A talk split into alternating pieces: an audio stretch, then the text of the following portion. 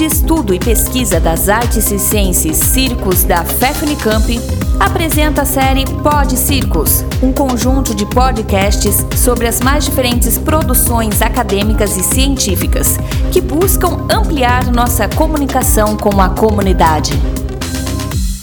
Olá, sou Teresa Ontanon Barragán, sou professora da Universidade Estadual de Minas Gerais vou falar um pouco sobre o artigo Educação Física e Atividades Circenses, o Estado da Arte, que foi publicado em 2012 na revista Movimento. O objetivo desse artigo foi o de mapear a produção bibliográfica que tratava sobre a relação da educação física e o circo, e verificar também qual era o conteúdo dessa produção. O que nos levou a fazer essa pesquisa foi o argumento de muitos profissionais que traziam eh, uma suposta escassez desse tipo de, produ de produção. A nossa revisão incluiu livros, capítulos de livro e artigos científicos que foram e a busca foi realizada em diversas bibliotecas, revistas nacionais e internacionais, etc., em diversas línguas também português, francês, espanhol, etc.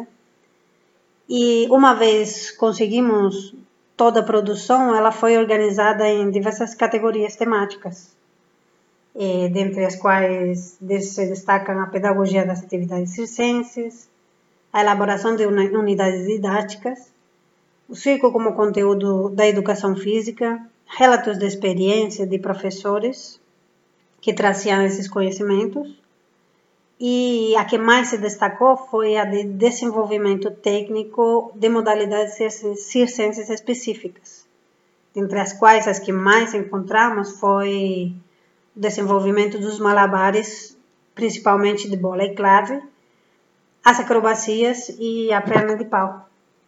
As considerações que podemos tirar desse, dessa pesquisa foi, em primeiro lugar, que hum, durante a pesquisa encontramos muito mais material. Por exemplo, teses, dissertações, TCCs, iniciações científicas, que não entraram nesse momento da pesquisa, foram posteriormente analisadas.